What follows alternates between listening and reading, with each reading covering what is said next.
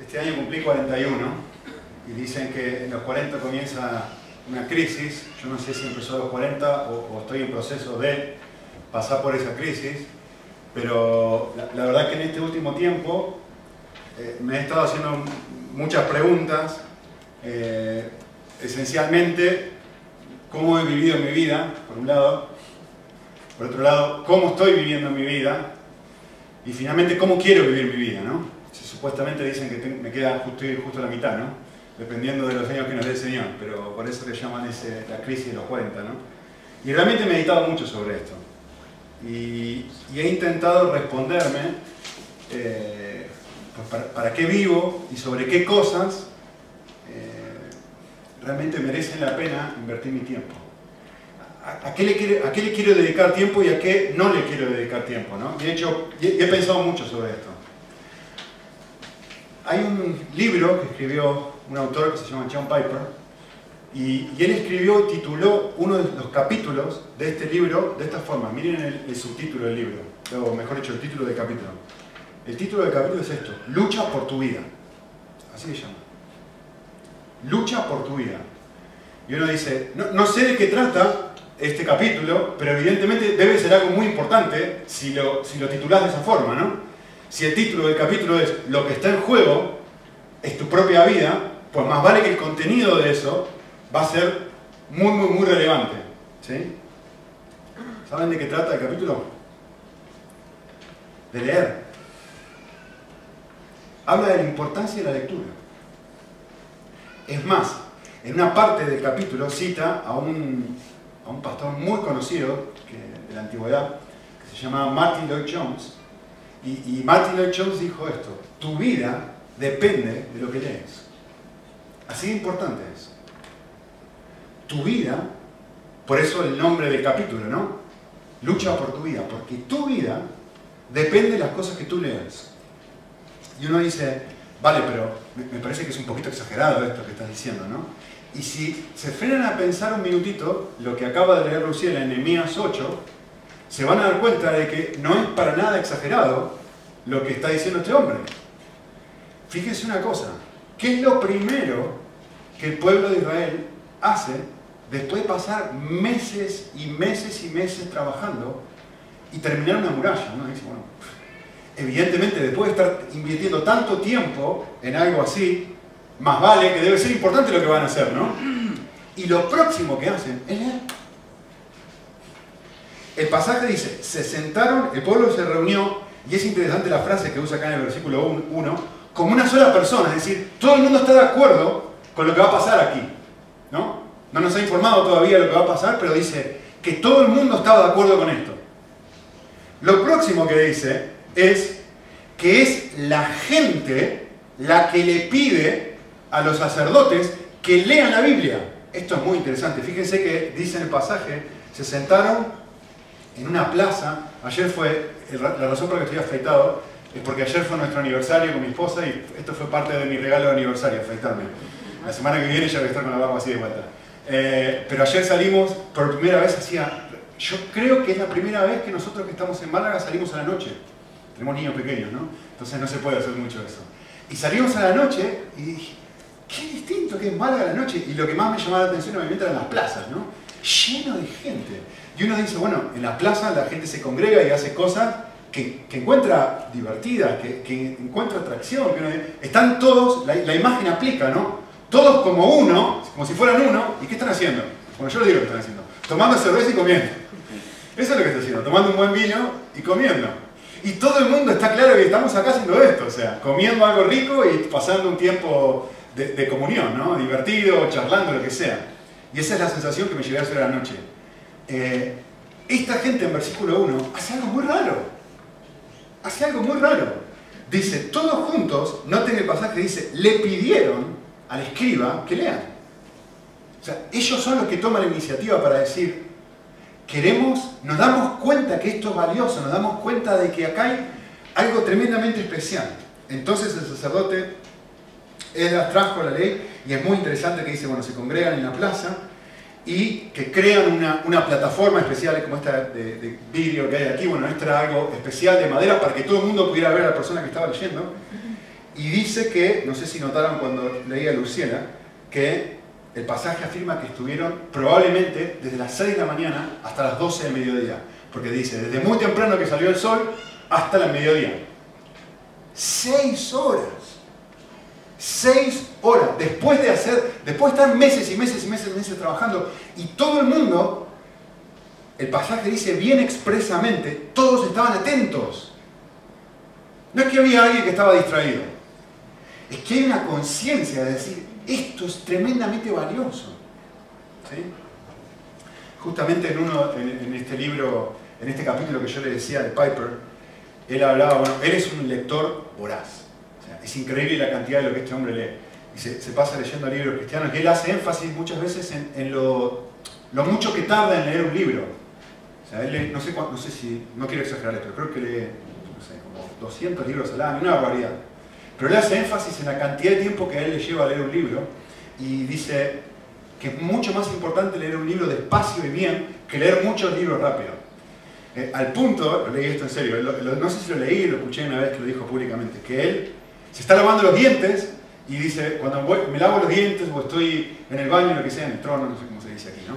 Estoy en el baño, pues ahí, ahí es donde me llevo una revista, digamos, de estas revistas tipo chula, hola, las revistas, hola, lo que sea, para ver qué está pasando en el mundo. ¿eh? Esto es lectura no importante, entonces lo hago como estoy, me estoy lavando los dientes, estoy leyendo esto, o estoy en el baño y estoy leyendo esto, para no, no de dedicar tiempo a estupideces que podía estar usándolo en algo más profundo, ¿no? en lectura más profunda. Así de comprometido está este hombre con esto. Y él dijo esto, me, llamó mucho la atención. Hizo una, cuenta para nosotros, para desafiarnos a leer. Él dijo, si separás solamente 20 minutos por día y, y estoy contando solamente seis días a la semana, ¿eh? te tomás el domingo libre, o un día que, por alguna razón no puedes hacer lo que sea, terminás leyendo 15 libros al año, de más o menos 250 páginas. Solamente con 20 minutos al día. Nada más que eso. Estamos trabajando, como hablaba ahí hace un ratito, en generar una biblioteca aquí en la iglesia, aún poner un listado de libros recomendados en la página web para ustedes. ¿Por qué? Porque tu vida depende de lo que leas. Tu vida depende de lo que leas. Y es tan importante esto que esta gente dice seis horas, y, no lo leímos ahora, no, lo vamos, seguramente lo, lo, la semana que viene, pero no es que lo hacen un día, ¿eh? varios días, sigue leyendo el pasaje en el mismo capítulo al final, dice, se juntaron a hacer esto por varios días seguidos, leyendo y leyendo y leyendo y leyendo y leyendo la palabra. ¿no? Entonces, Eh, esencialmente todos leemos por tres razones, ¿no? Pues, por ahí alguna más, qué sé yo, pero generalizando, hay tres razones para leer. ¿Por qué uno lee? Bueno, normalmente uno lee, en primer lugar, para relajarse, ¿no? Quizá uno puede leer un cómic, alguien que es más joven, una novela, genial, uno lee para relajarse. No es eso lo que está hablando acá. No es esa clase de lectura la que estamos hablando, ¿sí? Eh, otro tipo de lectura es uno busca qué objetivo tiene uno. Bueno, uno busca informarse. Está bien. Ojo, que ninguna de las dos están mal. ¿eh? Está muy bien, debes hacerlo. Pero no es ese tipo de lectura que estamos hablando ahora. Eh, cuando lees el diario, buscas informarte. Cuando eh, vas a estudiar libro en la facultad, buscas informarte, crecer. Cuando en tu trabajo, seguramente querrás mejorar como profesional o sea lo que sea lo que te dediques y también buscas información, genial, estupendo. Sigue haciendo, no estoy diciendo que frenes. Pero no es ese tipo de lectura que estamos hablando aquí. O por lo menos no el objetivo que se está buscando. El objetivo es otro. Acá el objetivo es buscar cambiar. Y este es el objetivo de esta clase de lectura que estamos viendo en este pasaje. O sea, ellos están escuchando algo y lo que vamos a ver es un resultado, en un momento, que se produce, justamente producto de esta clase de lectura que tiene un objetivo distinto. ¿Sí? Y este es el objetivo que nosotros buscamos cada vez que somos expuestos a las escrituras o leemos un libro cristiano. Buscamos cambiar. Eh, quiero que observen esto. Les voy a mostrar dos pasajes. Y, son pasajes conocidos, pero quiero que los miren, mediten en ellos un minutito. La, misma Biblia compara a la Biblia con dos imágenes muy fuertes. ¿no? la primera de ellas es que la Biblia es una espada, es como una espada, ¿no? Y utiliza esta imagen del lenguaje a propósito. Y quiero que presten atención a este pasaje en Hebreos. Miren lo que dice el pasaje. Dice, la palabra de Dios corta. usé una traducción moderna para que a propósito podamos meditar en, el sentido del pasaje. Y esto es exactamente lo que está pasando en Nehemías 8. Seis horas están expuestos a esto y lo próximo que hacen es llorar. Y nos dicen, ¿qué está pasando acá? ¿No? Y lloran y lloran y lloran tanto que, hasta los levitas dicen, no, paren de llorar, está bien, está bien, ya está, ya está, ya está, basta. ¿No? Entonces, el pasaje está diciendo, esto es el resultado de lo que produce la Biblia en una persona, y noten que hay un énfasis también en el pasaje, que dos, tres veces se menciona, dice, hay que traer a las personas que entienden, hay que traer, hay que traer hombres, mujeres y a todos los que entendían. Hablando de personas que tienen la suficiente capacidad, no está hablando de la edad. Entonces hay un énfasis especial, no simplemente, lo que les explicaba de Piper hace un ratito, no simplemente leer en cantidad, sino de que haya una comprensión real de lo que estoy leyendo, aún si me lleva mucho tiempo entender algo. Para que eso produzca un efecto. ¿Cuál es el efecto que estoy tratando de o que se está buscando? El efecto que se está buscando es un corte. Hasta que no te corta, hasta que no te duele, hasta que no produce este efecto, no has leído bien. No ha cumplido el propósito. ¿Sí? Entonces, el pasaje dice esto. La palabra de Dios es más cortante que una espada de dos filos y penetra hasta lo más profundo de nuestro ser y allí examina nuestros pensamientos y deseos. Les, puse esta imagen a propósito. Miren lo que está diciendo este pasaje, fantástico. Miren lo que está diciendo este pasaje. Este pasaje está diciendo, la palabra de Dios tiene la capacidad de ir a lo profundo de tu corazón y partir tu corazón al medio. Como una espada, ¿no? Que puede agarrarse, ¡sac! partirlo al medio. Pero presten atención. ¿Qué es lo que parte? ¿Parte tu corazón? No. Parte otra cosa. Dice, ahí lo que parte, lo que divide, es las cosas que yo pienso y deseo. Esto es lo que está partiendo. Lo que yo estoy pensando y lo que yo estoy deseando hace una división en eso. Es lo que este pasaje está diciendo. Ese es el objetivo de la palabra. El objetivo de la palabra es que mi, es mostrarme lo dividido que está mi corazón. Y acá escuchen bien, escuchen bien, escuchen esto, porque yo estoy seguro que nunca lo pensaron de esta forma el texto. La implicación de esto es que yo no pienso que está dividido. Yo tengo mi corazón acá, tengo pensamientos y tengo deseos. Y yo pienso, yo pienso son deseos buenos, son pensamientos buenos. De repente soy expuesto a las escrituras y la Biblia viene y dice, me parte a mí y me dice, déjame que te muestre. Esto es bueno de estos pensamientos. Esto está podrido. Divide el corazón. Es capaz de mostrarte que tenés pensamientos que parecen, que tenés deseos que parecen muy amorosos y muy buenos, pero que en realidad están muy podridos divide, corta, examina las motivaciones, te muestra si yo soy una persona tremendamente servicial. Estoy inventando. Y de repente soy expuesto a la Biblia y la Biblia viene y me muestra, me muestra mis pensamientos y mi corazón y me dice, no, no, vos sos servicial porque en realidad te encanta que los demás te vean como una persona servicial. Divide. ¿Entienden? Mi corazón no se da cuenta de que tengo dos deseos aquí. Tengo el deseo de servir y tengo el deseo de ser una persona en la que otros lo ven como servicial. Y la palabra viene y corta estas dos cosas. Y por primera vez yo puedo mirar y decir, ¡Ah!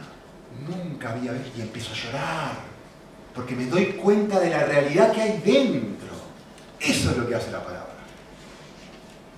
Me muestra que tengo un corazón dividido cuando pienso que no lo tengo.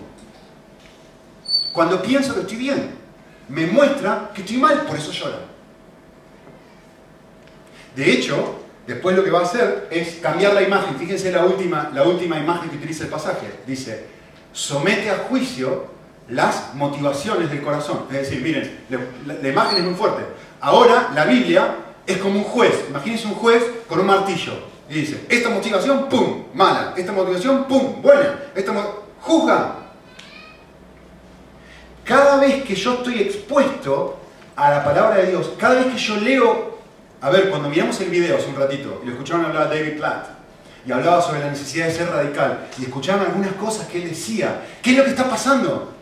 Yo soy expuesto y me estoy dando cuenta, un momento, yo pensaba que estaba bien y de repente escucho la palabra de Jesús que me dice, tengo que vender todo lo que tengo y me doy cuenta de que mi corazón está partido, está partido entre mi amor a Cristo y mi amor a las cosas del mundo. Soy expuesto a eso y puedo ver lo que realmente hay dentro. ¿Saben que oraba sobre Kierkegaard? Decía esto, Señor, hazme una persona de un solo deseo. Hazme una persona de un solo deseo. Quiero amar una sola cosa, a ti.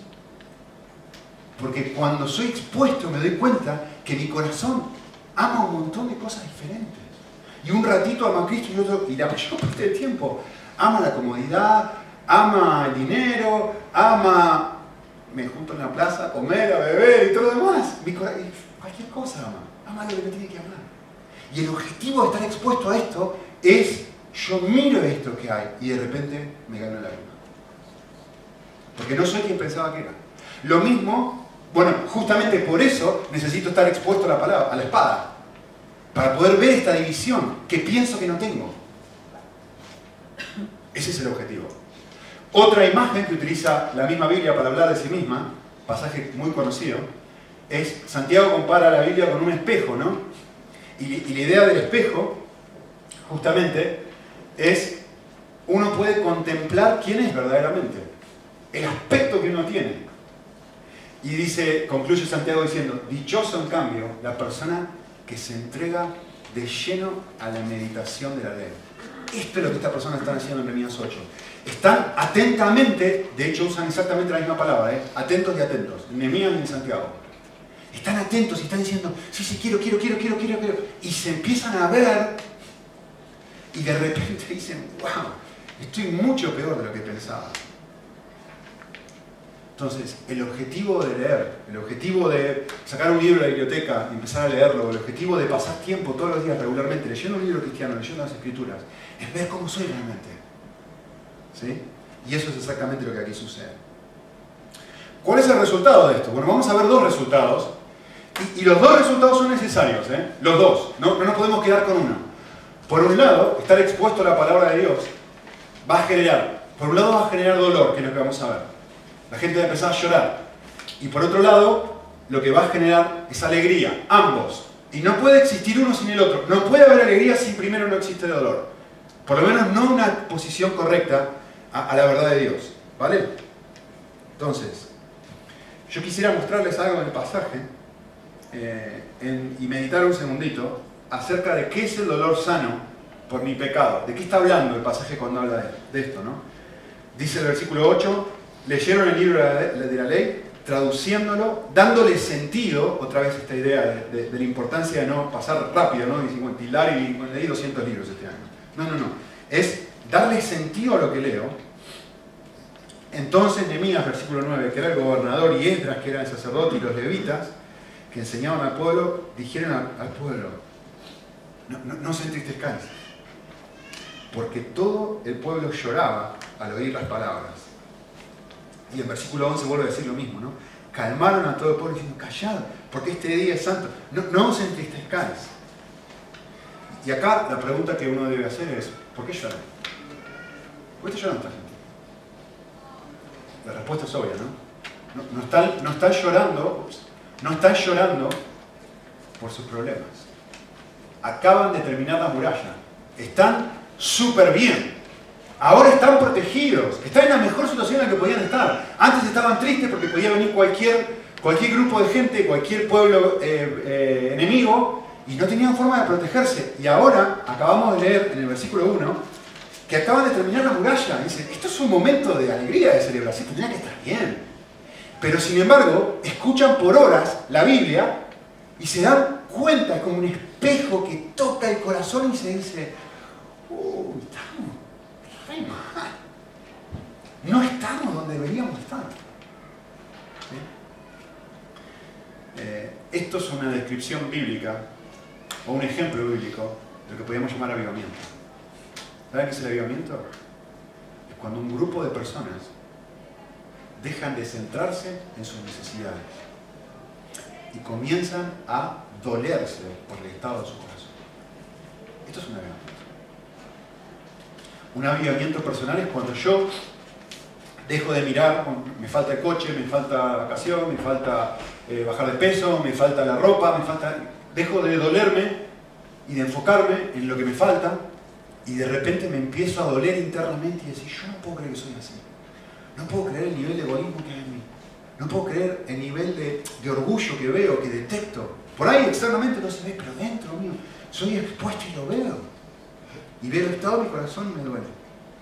Así que yo quisiera hacer algo, quisiera mostrarle, mostrarle rápidamente cinco estadios, cinco actitudes, llámenlo como quieran, de, de una persona, cualquiera, nosotros, eh, cuando somos confrontados con nuestros pecados. ¿Cómo, solemos responder? Cuando en una circunstancia de la vida cualquiera, a través de la Biblia, a través de otra persona, a través de una situación, somos confrontados con, la suciedad.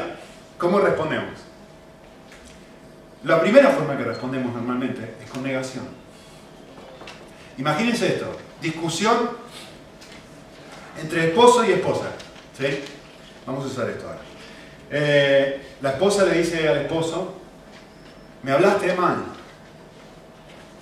¿Cuál es la primera respuesta del esposo? Que no, mujer. Y le grita, ¿no? Que no, que no te hablé mal. Que no te he hablado mal, es que tú eres muy sensible. ¿Qué es lo primero que uno hace cuando es confrontado con su pecado? Negarlo. ¿Qué es lo primero que hace? Uno dice, yo no hice nada malo. No hice nada malo.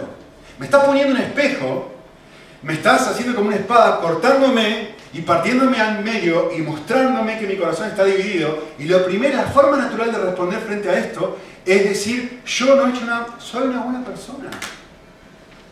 Eso es lo que estoy diciendo. ¿Sí? Vale. Segundo paso. La, segunda respuesta normal, actitud, no pasos, no son pasos, sino la actitud que uno tiene es justificación. Primero lo niego, ¿no? Vamos a decir que sigue la discusión entre el esposo y la esposa, pero la esposa le dice, pero, pero mi amor, pero cariño, te escuchó hasta la vecina de la esquina gritar. ¿Cómo vas a decir que no me gritaste? ¿Y qué vale la respuesta del esposo? Vale, te grité porque tú siempre estás insistiendo con lo mismo. ¿Qué estoy haciendo? Estoy justificando, estoy dando una razón por la cual yo hice lo que hice. Si hice algo malo, no fue culpa mía, ¿eh? O sea, acá es, un paso más, ¿no? Va, es como un pequeño paso de decir, vale, primero lo negué.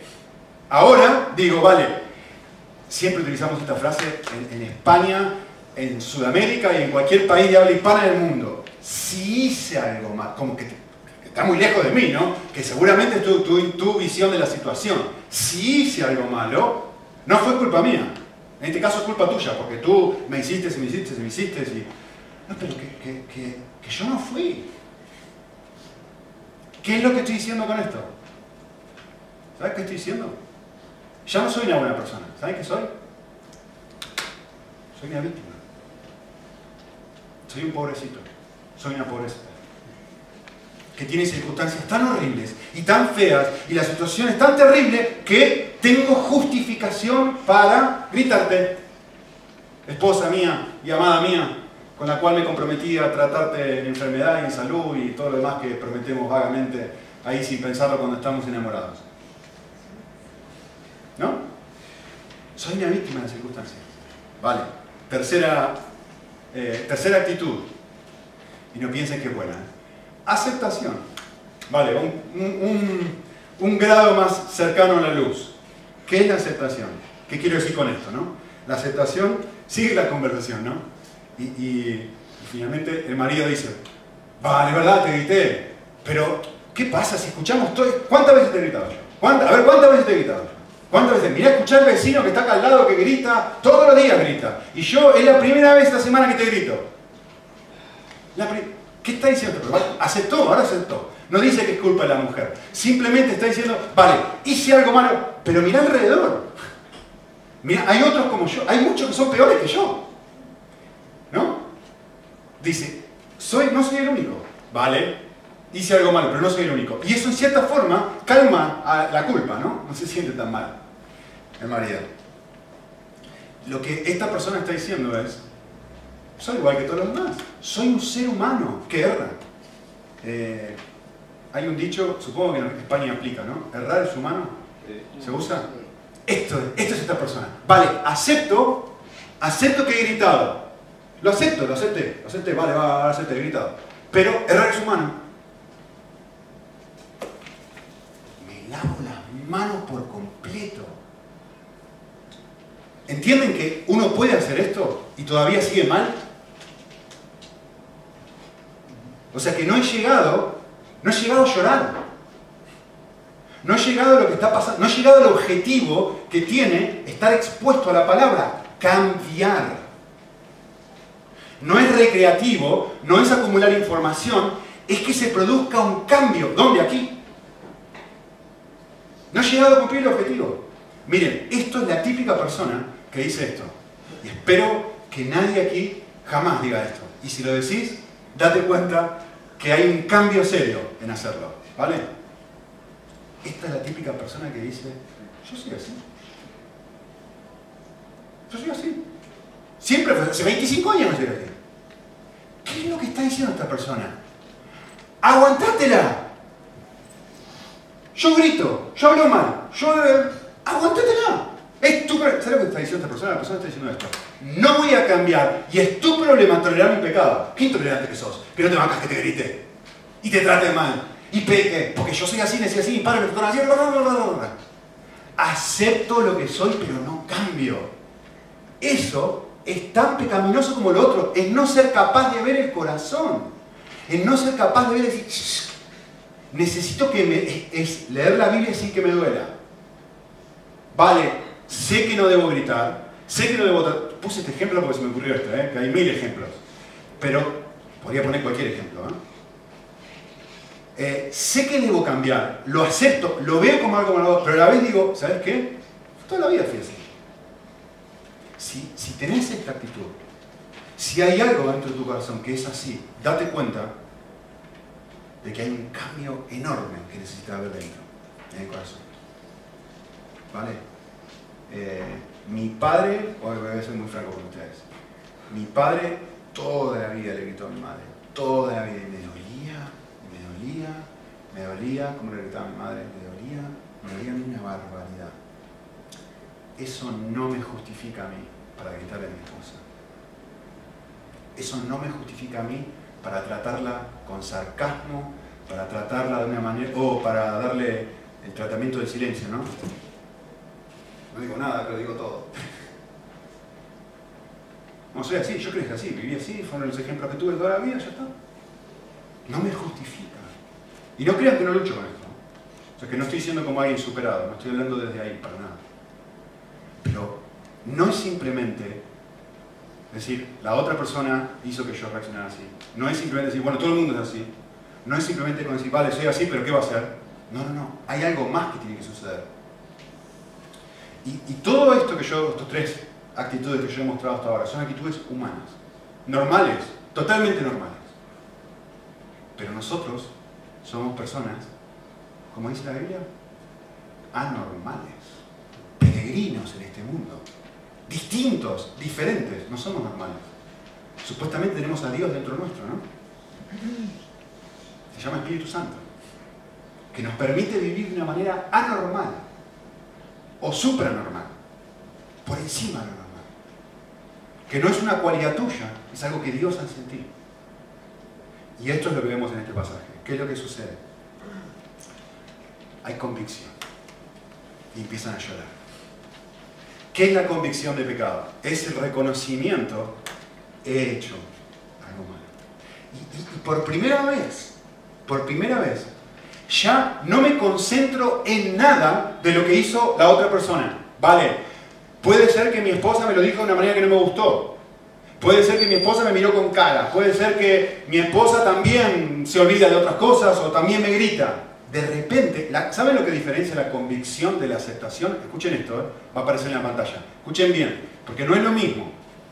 Lo que diferencia es esto, la convicción, me olvido por completo de la otra persona o de las circunstancias, porque estoy concentrado en mí. Esa es la diferencia. La aceptación, yo tomo lo mío, pero miro lo tuyo, o miro lo de los demás. En la convicción, yo estoy tan dolido por mi respuesta que le he gritado que, me da igual lo que lo causó. De que ya no me importa si ella fue que me... Pero que yo estoy enfocado en mí. Porque yo me doy cuenta que este libro y estar expuesto a libros cristianos lo que hace es, son un espejo. No que le muestran al otro su problema. Me lo muestra a mí. Me lo muestra a mí. Ese es el objetivo. Pero ¿qué hizo la otra persona? Que me da igual lo que hizo. Yo estoy pensando en mí. Entonces, en la convicción de pecado, finalmente lo que hago por primera vez es tomar responsabilidad por mi respuesta. Yo tomo responsabilidad por mi pecado. Si la otra persona toma responsabilidad por el de ella, a mí me da igual. Yo no voy a exigirle a la otra persona, pero tú también tienes que hacerlo. Eso no es convicción de pecado, eso es aceptar. Yo acepto lo mío, tú aceptas lo tuyo. La convicción es algo que solamente Dios puede producir. Por eso digo que es sobrenatural. Solamente Dios puede producir esto. Esta gente está llorando y estuvo en el exilio, ¿sí? estuvo 70 años en el exilio y ninguno de los que están acá llorando fueron los causantes de estar 70 años en el exilio. Están todos muertos. Estos son fresquitos, gente nueva. Y sin embargo están llorando. ¿Sí? Un quinto, una quinta actitud es lo que la Biblia llama contrición. Es un paso más. El marido empieza a reflexionar un poquito más, empieza a reflexionar un poquito más, y de repente se da cuenta que esta respuesta que tuvo con la esposa es un patrón. Y de repente dice, empieza a pensar y dice, para un momento, cuando mis niños no me hacen caso, yo les grito. Y, cuando la gente que trabaja conmigo, mis compañeros de trabajo, cuando no me, les hablo mal, por ahí no les grito como le grito a mi esposa, ¿no? pero les hablo mal, les, hablo de una manera dolorosa, hiriente. Y cuando alguien se me cruza en la calle, empiezo, bajo la ventanilla y, y empiezo a ver que es un patrón. Y de repente empieza a llorar, lo que dice acá. Porque le duele profundamente su pecado. Y se da cuenta que lo más profundo de su ser necesita cambiar. Como decíamos hoy, la espada vino y cortó en lo más profundo del corazón y empezó a orar. Y esta persona llega a la conclusión y dice, ¿qué va? ¿Qué me voy a estar enfocando en otros? Si a mí me duele ser como soy. Está llorando con convicción por, porque se da cuenta todo, todo, todo, todo lo que tiene que cambiar. Miren, les voy a dar una cita. Es larga, no la van a poder copiar, si quieren les puedo sacar una foto, me piden el PowerPoint después. Eh, escuchen esto, disfruten. y espero que el Señor les hable en este sentido, ¿vale? Es preciosa la cita. La cita dice así, ¿qué es la convicción de pecado? Escuchen. No, es un espíritu opresivo de incertidumbre o sentimientos de culpa paralizantes. La convicción de pecado es la lanceta del cirujano divino penetrando el alma infectada, aliviando la presión, permitiendo que la infección salga. La convicción de pecado es una herida que promueve la salud, la convicción de pecado es una bondad del Espíritu Santo que nos confronta con la luz que no queremos ver. La verdad que tenemos temor de admitir y la culpa que preferimos ignorar. La convicción de pecado es el severo amor de Dios venciendo, esto es precioso, nuestra deshonestidad compulsiva, nuestra ceguera voluntaria y nuestras excusas favoritas. La convicción de pecado es la violenta dulzura de Dios, oponiéndose a los pecados que se encuentran cómodamente tranquilos en nuestra vida. ¿Ven acá el aspecto de no entenderlo y de necesitar la espada? La convicción de pecado es la misericordia de Dios, declarando la guerra a la falsa paz que hemos aceptado. La convicción de pecado es nuestro escape del malestar al gozo, de asistir a la iglesia a la adoración, de la pretensión a la autenticidad, salvamiento. La convicción de pecado con el perdón de Jesús siendo derramado sobre nuestras heridas es vida. Es vida. Es vida. El pasaje les dije que, muestra dos cosas, ¿no? el objetivo de ponerme la palabra es un 50%, ¿no? Aceptar esto. Pero hay un 50% que el pasaje nos va a mostrar es disfrutar del perdón. Y, no, no hay uno sin el otro. Si no puedo, primero, tener este, este, experimentar esta, esta espada dentro mío, no me va a generar ningún tipo de alegría el perdón que me va a ofrecer Dios. Porque me está ofreciendo algo que yo pienso que no necesito. Y por eso la Biblia es una espada. Por eso la Biblia es un espejo que pretende mostrarme, no, no crear algo que no hay, no, pretende mostrarme lo que ya está ahí que no veo. ¿Sí? Así que antes de pasar al aspecto alegre, déjenme mostrarles rápidamente algo que el, texto muestra, que es el dolor insano por mi pecado. Les dije que en versículo 11 los levitas tienen que corregirlos y decirle, vale, vale, ya está, ya está, no llores tanto, ¿no? Te, estás pasando, y tienen que aclararles algo. Y en esencia lo que tienen que aclararles es esto, que el objetivo de sentir convicción no es que te quedes entristecido en un estado de roto, decir, ay, qué porquería que soy, qué porquería que soy, esto es terrible. No, no, no, no, no, no, no es ese el objetivo. El objetivo no es el masoquismo, nada que ver. Los levitas tienen que decirle, pero esto es un tiempo de alegría. Esto es un momento distinto. El objetivo de sentir convicción de pecado es que puedan disfrutar del regalo del perdón, que es lo que ellos les va a mostrar en un segundo. ¿Sí? Y de vuelta, les voy a dar una cita de otro autor ahora, está muy, muy buena, y que quiero que piensen. La piensen un minutito, porque justamente habla de cómo a veces tendemos a, llorar más de lo que debemos, por un lado, entre comillas. ¿Y por qué lo hacemos? ¿Por qué tendemos a hacer esto? ¿sí? Escuchen, disfruten y que el Señor les hable. Dice así. Cuando nos olvidamos de la gratuidad de la gracia, es decir, que la gracia es gratis, que es un regalo, el propósito, escuchen bien, ¿eh? El propósito de nuestro arrepentimiento, de nuestro llanto, es apaciguar a Dios. Cuando nos olvidamos del Evangelio, el propósito de nuestro arrepentimiento es apaciguar a Dios. Cuando no estamos seguros de que Dios nos ama en Cristo, entonces la confesión y el arrepentimiento son una manera de mantenernos en buenos términos.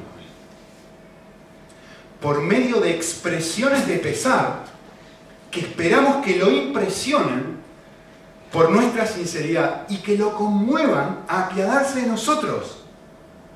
Si en eso se convierte nuestro lamentar, si en eso se convierte nuestro arrepentimiento, es autosuficiencia y será amargo hasta el final. No es eso lo que estoy hablando. No es eso lo que esto es lo que está queriendo clarificar esta gente, los levitas. Dice, esto es en esencia, esto es en esencia un intento de hacer expiación, es decir, de pagar por mi pecado yo solito, de pagar por mi propio pecado. Esta clase de llanto puede convertirse en una clase de autoflagelación, incluso de autocrucifixión, por medio de la cual estamos tratando de convencer a Dios y a nosotros mismos de que somos de verdad infelices y que estamos apesadumbrados, por lo cual merecemos ser perdonados. Por esto, porque estoy llorando, merezco ser perdonado. No es eso lo que estamos hablando. Esto no es confesión en el nombre de Jesús. Esto es confesión en el nombre de uno mismo. Lo digo de vuelta. Esto no es confesar algo en el nombre de Jesús, es decir, yo vengo a Dios con la cruz, con los méritos de Cristo y digo, Señor, perdóname. ¿Por qué te debo perdonar? Por Cristo, no por mí. No, vengo a Dios a pedir perdón y la base de mi perdón es, mirá lo arrepentido que estoy, mirá lo triste que estoy. No es eso lo que estaba hablando antes. Y por eso dicen, basta, ya está. Hay un 50% distinto. Y sigue diciendo el autor, tratamos de ganar la misericordia de Dios por medio del sufrimiento interno de nuestra conciencia. Y termina la cita diciendo esto. El regalo de la cruz es que a través de ella siempre recibimos perdón, porque este ha sido ganado por Cristo. Cuando esto sucede, así redescubrimos su amor. Y el arrepentimiento deja de ser un medio para expiar por nuestro pecado y se transforma en un medio para encontrar la fortaleza que necesitamos para reajustar nuestras vidas. Esto es lo que dice el versículo 10. Y los levitas le dijeron, ir, comed la grosura, bebed lo dulce, manantial razones. Todo esto pasa en un momento de fiesta. Vale, lloraron, ya está. ¿Por qué? Y termina el versículo diciendo esto. Porque la alegría del Señor es vuestra fortaleza. La alegría del Señor es vuestra fortaleza. ¿De qué está hablando? ¿Qué quiere decir esto? Miren, déjenme terminar hablando un ratito sobre esto. Muchas veces nosotros hacemos esta pregunta ¿no? a, otros y a uno de nosotros mismos. ¿Cuál, es tu mayor fortaleza? ¿Cuál es tu mayor fortaleza?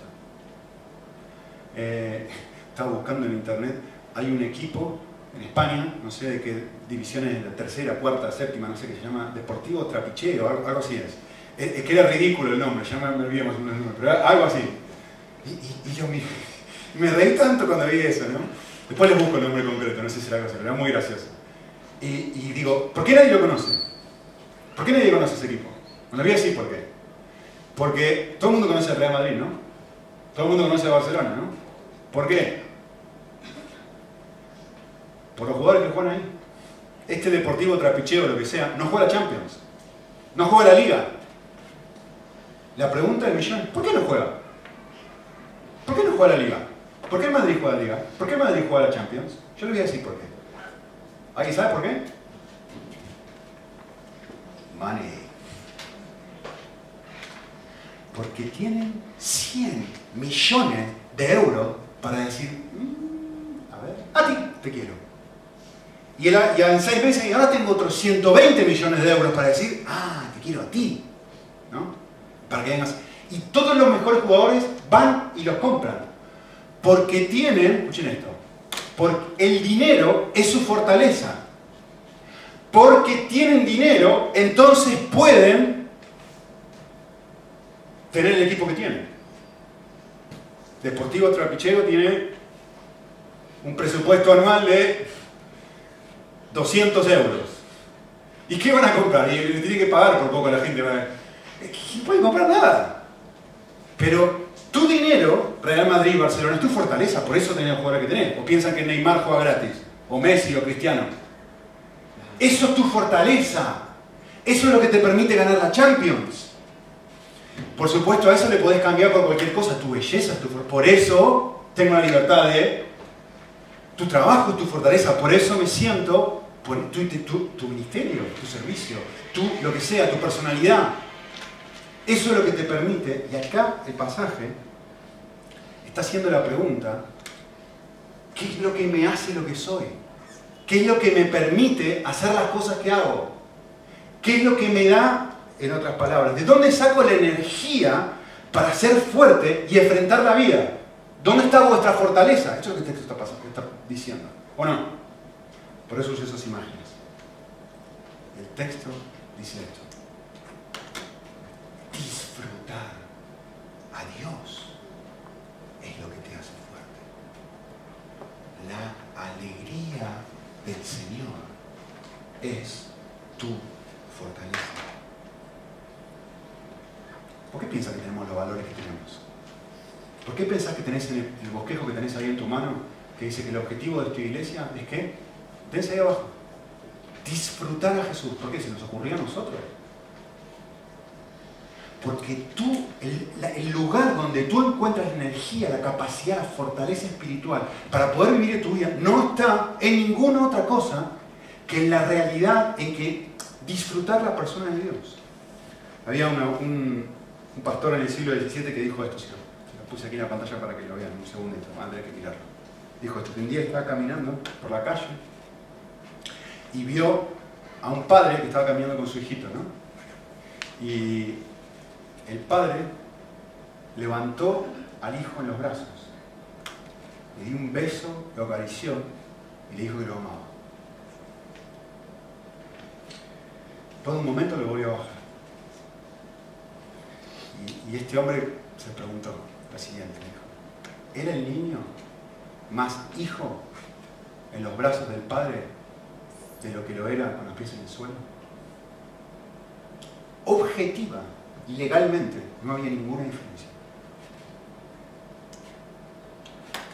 Lo que sucedió cuando el hijo fue subido arriba y el padre lo miró a los ojos y le dijo te amo, fue que el niño experimentó su condición de hijo, disfrutó de lo que ya era. El objetivo de esto es eso, la vida cristiana se trata de experimentar esta realidad que viene, de encontrarte con esta verdad de que Dios te ama en Cristo y que ha muerto por ti. Y esto es lo que te da la capacidad para enfrentar la vida. De acá encontrar los recursos para ser distinto. Acá se encuentra la capacidad para cambiar. Alguien dijo esto. La alegría del Señor es mi fortaleza cuando medito lo siguiente. Si alguien tan poderoso me ama así, se deleita en mí y ha llegado a extremos infinitos para salvarme, y me dice que nunca me dejará y que un día estaré para Él consciente, por siempre. Conclusión, eso me afecta. ¿Cómo me afecta? ¿Por qué me preocupa? Si lo tengo Él. ¿Sabes esto? Por supuesto que lo sabes. Mi pregunta no es si lo sabes. Mi pregunta es si lo disfrutas. Si te afecta. Si te toca al punto que te libera de la preocupación, que te libera de tus luchas, que te libera de todo. Si la alegría, mi pregunta es, si la alegría del Señor es tu fortaleza. Esa es mi pregunta. Como alguien dijo una vez, el objetivo de todo cristiano es ser esto. Contemplar a Cristo hasta que mi alma sea consumida persona. Muy bien, oramos.